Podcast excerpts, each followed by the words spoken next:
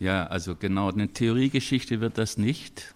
Das ist also ein gewisser, das habe ich schon vorsorglich politischer Sprengstoff gesagt, weil meines Erachtens der Prager Frühling zu wichtig ist. Für mich selber ist es wirklich der Knotenpunkt der letztlich der Oktoberrevolution, weil der Impuls des Sozialismus mit dem Prager Frühling definitiv zu Ende ist und nach, nach dem Prager Frühling eigentlich keine Chance mehr bestand, eine sozialistische Entwicklung oder Reform zu machen.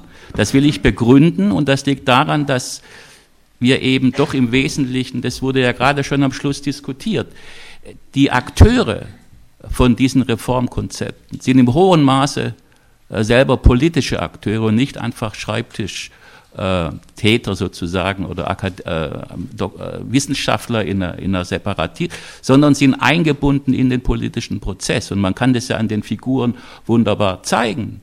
Schick wurde genannt. Schick ist dann musste emigrieren. Kornei, Kornei hat sich in seiner Biografie lange damit äh, beschäftigt. Was bin ich? Bin ich Wissenschaftler? Bin ich Berater? Berater muss Kompromisse machen. Er spricht sozusagen vom naiven Reformer in den 50er und 60er Jahren. Das heißt Reformer, die immer mit dem Impetus gelebt haben, ja, es kommt noch, es kommt noch. Der wirkliche Qualitätsunterschied kommt noch. Er kam natürlich nicht, weil er sozusagen 68 definitiv erloschen war. Das will ich begründen, woran das liegt. Äh, das liegt, äh, kann ich gleich vorab sagen, am durchgehenden bolschewistischen Typus des Kaders und der Fixierung auf den Kader als Träger der Entwicklung. Und das gilt natürlich auch für die Reformer.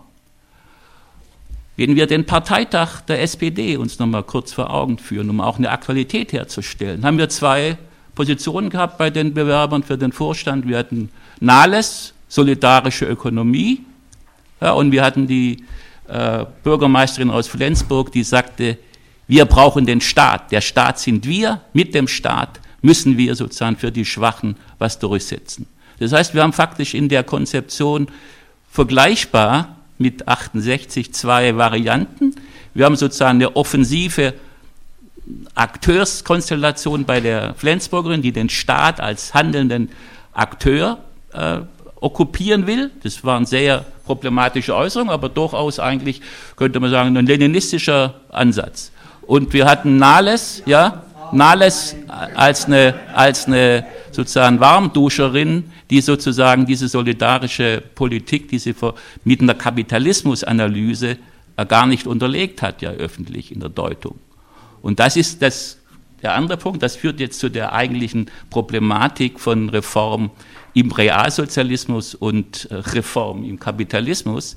Im Kapitalismus geht es ja darum, für Reformvorstellungen der Linken sozusagen zunächst mal die, den sachlichen, äh, die sachliche Struktur dieser Gesellschaft aufzubrechen mit Aufklärung. Die Gesellschaft selber funktioniert ja auf eine ganz pfiffige Art. Wir haben Freiheit des Arbeitsvertrages und haben eine latente Abhängigkeit. Dadurch haben wir ein sehr dynamisches System und wenn wir es ändern wollen, müssen wir es ans, ans Bewusstsein der abhängig Beschäftigten kommen über Aufklärung. Das ist die Herausforderung hier.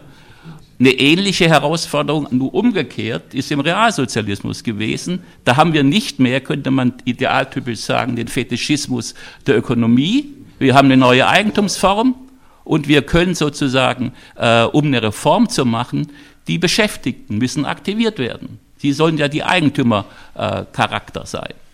So, und das ist ja sozusagen der, der Hintergrund der Problematik dass äh, 68 genau diese Aufbruchstimmung gegeben war, übrigens im Westen wie im Osten.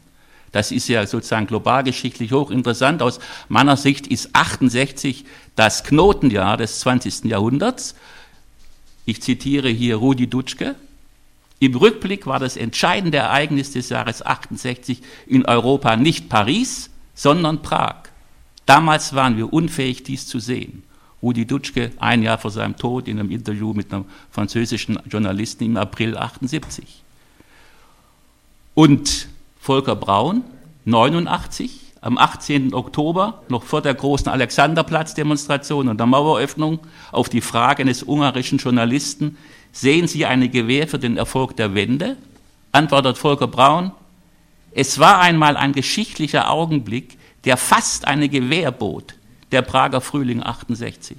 Was für eine ideale sozialistische Erneuerung verglichen mit den polnischen und ungarischen Reformen. Das Volk und die Partei verbunden. Welch unwiederbringlicher Moment. Jetzt leckt man sich die Finger danach. So einfach ist der Sozialismus nicht mehr zu haben. Das war Volker Braun und Volker Braun sagt hier mit dem Topos eine, eine un, äh, sozusagen ide, ideale sozialistische Verknüpfung in der Tat aus meiner Sicht, da wird man sicher noch kommen, aber äh, Jörg Rösel hat ja schon einiges angesprochen, trotzdem würde ich fünf Punkte kurz benennen, die sozusagen diese Qualität ausmachen. Wir haben mit der Kafka-Konferenz und der Schriftstellerkongress haben wir die Kunstbefreiung. Wir haben mit Richter-Report praktisch die gesellschaftswissenschaftliche Öffnung. Wir haben mit Müllner die Diskussion um politische, verfassungsmäßige Demokratieprobleme. Wir haben mit Otta Schick das Wirtschaftsprogramm, Wirtschaftsdiskussion und wir haben dann faktisch mit den Diskussionen in der, im Futschik-Park und in der äh, Halle, äh, slawischen Halle, äh, slowenischen Halle die Diskussion um Stalinismus. Eine öffentliche Diskussion äh, mit äh, Zmirkowski, mit Opfern, Tätern, sozusagen zur Aufarbeitung dieser Geschichte. Das heißt, alle sozusagen alle offenen Probleme des realsozialistischen Geschichte kommen in diesem drei, vier Monaten von März bis äh, April, Mai 68 zusammen und bilden eine Qualität, die eigentlich hätte zu einer ganz neuen äh, Dynamik werden kommen. Warum es nicht passiert ist, äh, muss jetzt geklärt werden. Äh, und äh, das, da will ich nicht ganz jetzt von den Wirtschaftstheorien abschweifen, haben wir natürlich, äh, ist der Richterreport da eine herausragende Sache. Nur, wenn ich mir den Richterreport, ich will doch zwei Sachen daraus zitieren, äh, hat Richterreport natürlich äh, am Wickel mit Rückgriff auf, auf Marx Grundrisse Passagen, die ja sozusagen für die Geschichte der Kader völlig unbekannt war, erst in der Zeit eine gewisse äh, Breitheit hat, sozusagen, wo das Element, dass es um die Subjektivität auch der Beschäftigten geht, wird hier formuliert äh, im Gegensatz sozusagen zu der Rationalität, die durch den Wirtschaftswillenszwang von außen kommt, geht es darum, äh, die Menschen nicht mehr als bloße Funktionäre dieser Verhältnisse zu sehen, sondern äh, die bisher von außen auf den Menschen angelegt wurde. Jetzt müssen wir zu Menschen zurückkehren. Rationalität der menschlichen Entfaltung. Und zwar in dem Augenblick, wo die Entfaltung des Menschen als Selbstzweck der höchsten Entfaltung der gesellschaftlichen Produktivkräfte zusammenfällt. In dem kritischen Moment, der die wissenschaftlich-technische und die soziale Revolution unserer Zeit verbindet. Das heißt, ein ganz marxistischer Gedanke, dass Produktivkraftentwicklung nicht einfach technologisch gefasst wird, sondern mit den Potenzen der Subjekte gekoppelt wird. Gleichzeitig auf der nächsten Seite natürlich, muss man sehen, äh, wird der, 22, der 20. Parteitag der KPDSU erwähnt und wie wird er charakterisiert? Alles lässt darauf schließen, dass die Anfänge der Theorie der wissenschaftlich-technischen Revolution und des Aufbaus des Kommunismus unter ihren Bedingungen, wie ihn das Programm der KPDUs entwirft, die wesentlichste schöpferischste Entdeckung und die positivste Entfaltung der marxistischen Theorie seit Lenins Zeit überhaupt einleiteten. Das also auch hier sozusagen nach wie vor eine, ein, eine Charakterisierung der, des 20. Parteitags und der KPDSU als, als führende und man sucht natürlich in dem Buch dann auch relativ wenig zur Herausforderung der Reform, nämlich sozusagen zur Basis und der Rolle der Partei. Letztes Zitat daraus, da kommt dann doch sehr wenig, weil dann heißt es einfach, äh, die lenkende Kraft wird sich die Partei unter den Bedingungen der wissenschaftlich-technischen Revolution vor die Aufgabe gestellt sehen, den Horizont der lediglich am Klassenkampfproblem und die im engen Sinne nachtpolitische Struktur orientierten Formen zu sprengen und eine ganze Skala neuer Gesichtspunkte äh, wirksamerer Formen zu entwickeln. Okay, sprengen, Klassenkampfperspektive sprengen. Ja gut, es führt zurück an der Klassenkampfthese, ist der Reformversuch kaputt gemacht worden. Aber nicht nur kaputt als voluntaristischer Akt, sondern mit einer gewissen Logik. Worin besteht diese Logik? Dann nehme ich äh, Fritz Behrens auf der Marx-Konferenz 67. Was sagt Behrens? Wenn die materiellen Bedingungen für den Aufbau des Sozialismus fehlen, durch die Gunst der politischen Konstellation eine sozialistische Partei aber die Macht ergreift, 1917, letztes Jahr hätte dieses diskutiert werden müssen, dann wird ungenügende ökonomische Reife durch die politische Gewalt des Staates als ökonomische Potenz kompensiert. Dann bedarf es keiner politischen Ökonomie des Sozialismus und schon gar nicht einer Kritik der politischen Ökonomie. Dann genügen staatliche Befehle und Weisungen und ihre Kommentierung und Propagierung. Fritz Behrens öffentlich im Westen unter Anwesenheit von Otto Reinhold und, An und Klaus war auch anwesend. Äh, Fritz Behrens war ja nicht offizieller eingeladen, aber er konnte da auch sprechen und war nicht offizieller äh, Mitglied dieser DDR-Delegation. So, das heißt also sozusagen, Behrens sieht schon ganz früh, dass äh, Reform im Realsozialismus immer bedeutet, sich mit der Macht staatlicher und Parteistrukturen anzulegen. Es geht nicht mehr darum, sozusagen wie im, wie im Kapitalismus irgendwelche äh, sachlichen Zwänge durch Aufklärung zu durchstoßen, sondern jetzt haben wir faktisch äh, Machtstrukturen, die durch Akteurshandeln äh, geklärt, entwickelt, aufgebrochen werden müssen.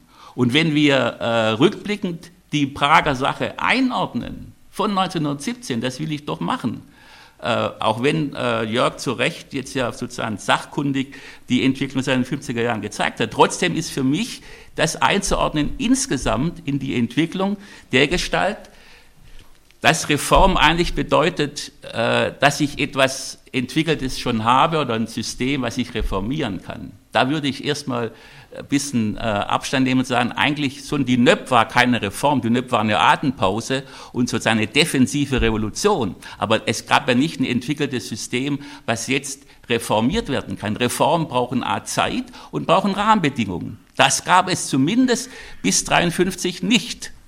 Und was gab es bis 53? Bis 53 gab es im Grunde immer zwei äh, Pole. Wir hatten auf der einen Seite äh, natürlich mit 17 eine neue Eigentumsform, unbestritten. Man könnte mit Kuczynski Junior sagen, wir haben eine formelle Subsumption vorgefundener Produktionsstrukturen unter sozialistisches Eigentum, Staatseigentum. Aber wenn das vertieft werden soll, muss diese formelle Subsumption reell werden, in das Lebensfeld der Subjekte eindringen. Ja, das, was im Kapitalismus lange in, im Fordismus gelungen ist, durch eine Abstimmung von Bildungssystem, äh, Freizeitsystem, Kultursystem, haben wir faktisch da eine Durchdringung kapitalistischer Strukturen äh, dieser modernen Industriegesellschaften. Das hätte im Sozialismus auch passieren müssen, konnte nicht. Die erste Zeit wäre gewesen, 20er Jahre. Was haben wir da als Beispiel für die Reform dann später? Die Landwirtschaftsfrage war damals genauso umstritten und wir haben mit äh, Kondratjew und Schachjanow haben wir zwei herausragende Wissenschaftler gehabt, die im Landwirtschaftsvolksrat der Landwirtschaft ja Konzepte entwickelt hatten. Diese wurden, sozusagen die Wissenschaft wurde glatt gebügelt. Einfach durch das Element, äh, dass sozusagen die Partei selber äh, jetzt die Sache in die Hand genommen hat und dann hat, da weißt du ja besser Bescheid, mit 28 insgesamt eine, intens, eine extensive Industrialisierung, Kollektivierung durchgesetzt hat gegen die wissenschaftliche Vernunft dieser Fachleute. Und das ist das Grundproblem, was Lenin ja schon sagte. Wir haben natürlich, brauchen Spezialisten und die Spezialisten waren dann immer die, die sozusagen auch knapp sozusagen an der Repression ja immer standen. Weil die bolschewistische Partei natürlich für sich das Deutungsmonopol, auch in der Wirtschaftspolitik hatte. Das kann ich kurz illustrieren, auch mit zwei, drei Zitaten. Ich nehme Trotzki von 21. Der kann natürlich noch sagen, der Arbeiter ist dem Staate verpflichtet, ist ihm allzeitig untergeordnet, weil es sein Staat ist. Der Arbeiterstaat hält auch für berechtigt, jeden Arbeiter auf den Platz zu stellen, wo seine Arbeit notwendig ist. Mit so einer Politik kann ich natürlich Wirtschaftspolitik machen. Ich kann Ressourcen allokieren, ich kann Sachen durchziehen, ja, und ich kann dann äh, sozusagen äh, mich selber als Bolschewik äh, auch Wirtschaftskompetenz äh, auf meine Schultern laden. Und das ist ja das, was wir im Nachhinein genießen. Wir, wir lesen ja Bucharin und Trotzki und die ganzen Diskussionen der 20er Jahre doch immer auch unter wirtschaftspolitischen Gesichtspunkten. Wir sagen, die Linie war besser, die war falsch. Das waren alles sozusagen innerhalb des bolschewistischen Machapparats Akteure. Und das ist, das ist die neue Qualitätswendung. Das ist praktisch mit äh, dem letzten Vertreter des stalinschen Teams, Khrushchev, zu Ende. Hier dann natürlich gewinnen diese Länder eine gewisse Modernität, entwickeln eine Differenzierung ihrer Gesellschaften, machen Hochschulen. Gab es natürlich auch die rote Professur schon in den 20er Jahren. Aber die Akteure waren enger an, den, an die bolschewistische Partei geknüpft. Und äh, jetzt in den späteren Jahren haben wir dann dieses Auseinanderdrehen. Wir haben Liebermann-Diskussionen, wir haben sozusagen eine Eigenständigkeit an Wirtschaftstheorie. Das ist unbestritten. Ja, nur jetzt, wie kommt, warum kommt es nicht zusammen?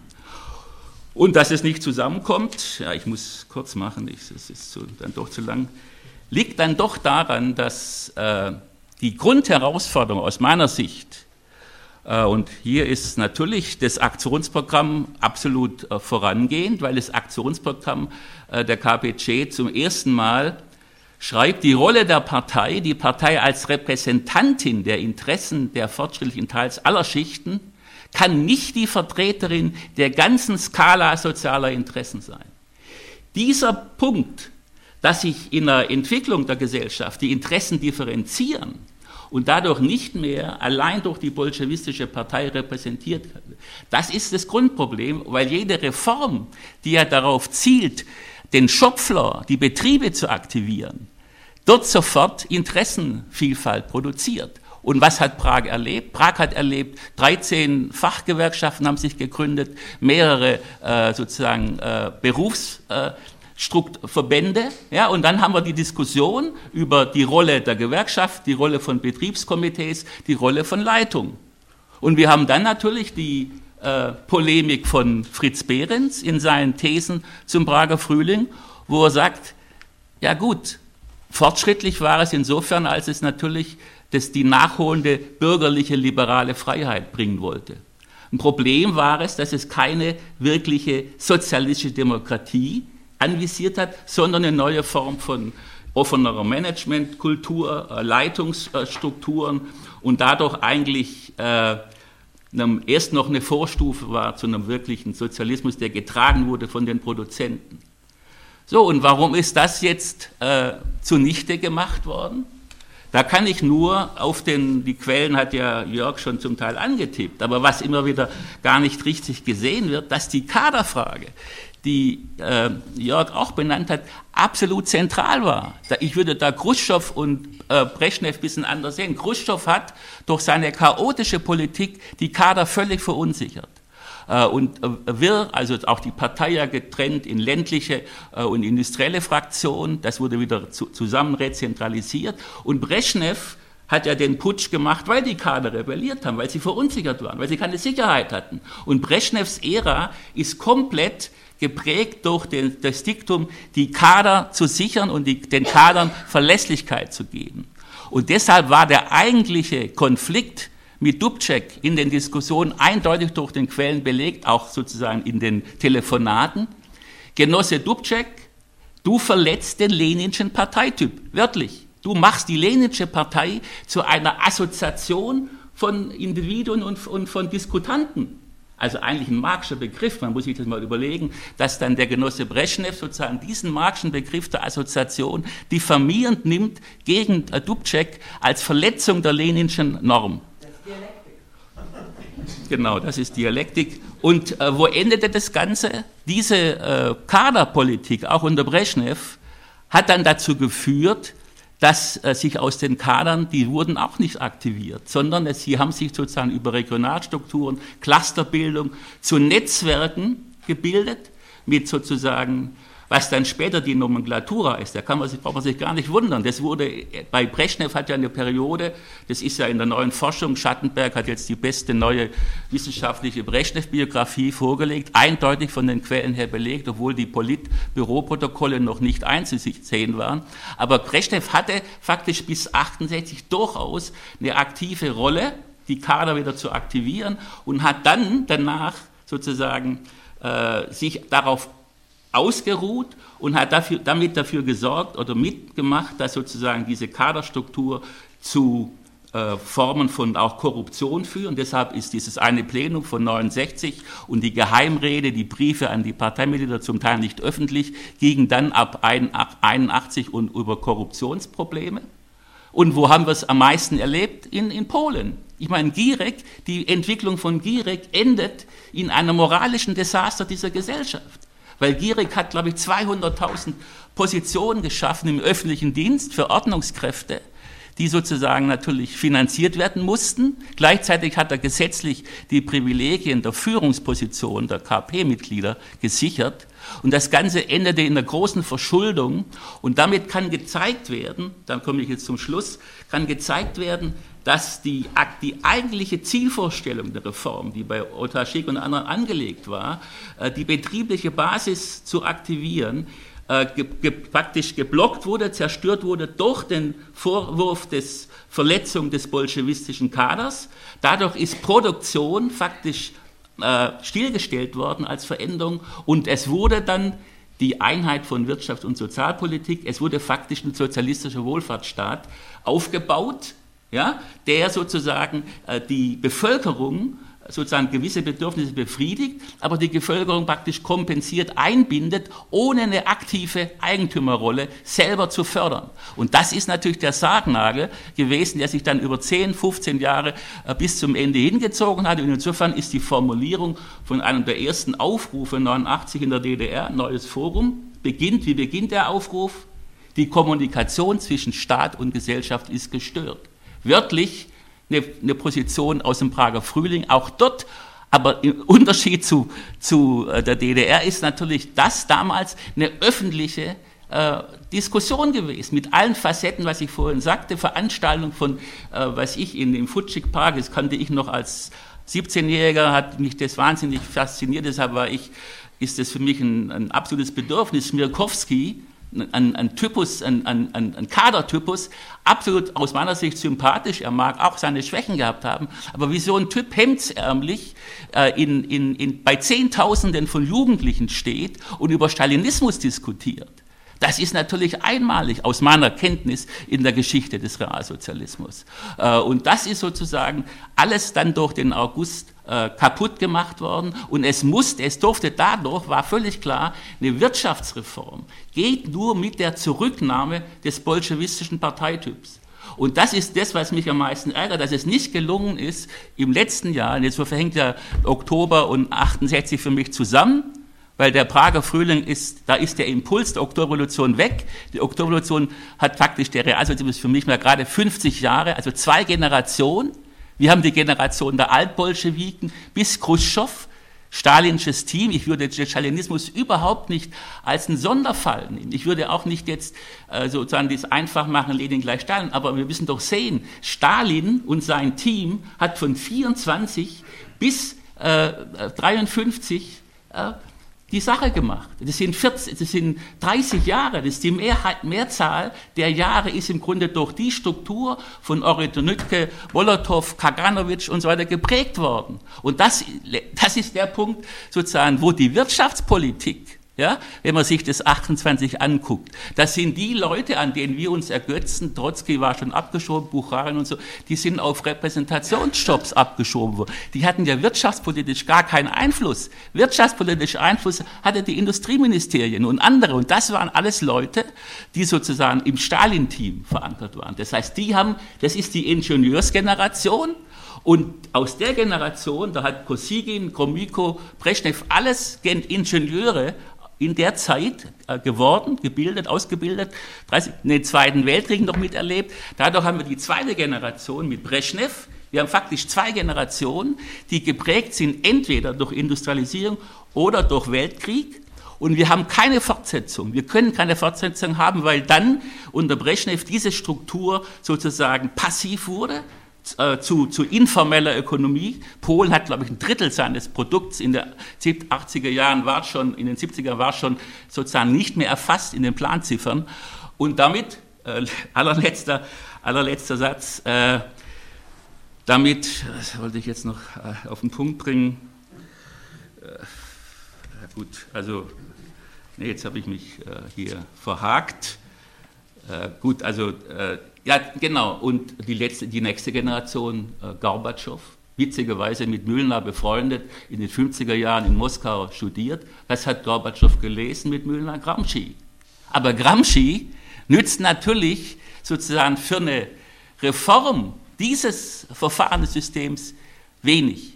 Und dadurch war Gorbatschow als, auch als sozusagen sozialisierter Bolschewik nicht in der Lage, äh, diesen Laden sozusagen zu reformieren, sondern musste scheitern. Auch insgesamt meine These, weil die Strukturen äh, hätten nur durchbrochen werden können mit einer klaren Attacke auf den bolschewistischen Parteityp. Das hat Gorbatschow gemacht mit der Öffentlichkeit. Ja, und die Öffentlichkeit war genau der Punkt, wo Brezhnev 68 aus seiner Sicht zu Recht interveniert hat. Das geht nicht, wenn das Deutungsmonopol der Partei sozusagen durch die Künstler, durch die Studenten, durch die Zivilgesellschaft relativiert wird, dann haben wir sozusagen nicht mehr äh, die gesellschaftliche Steuerung in der Hand.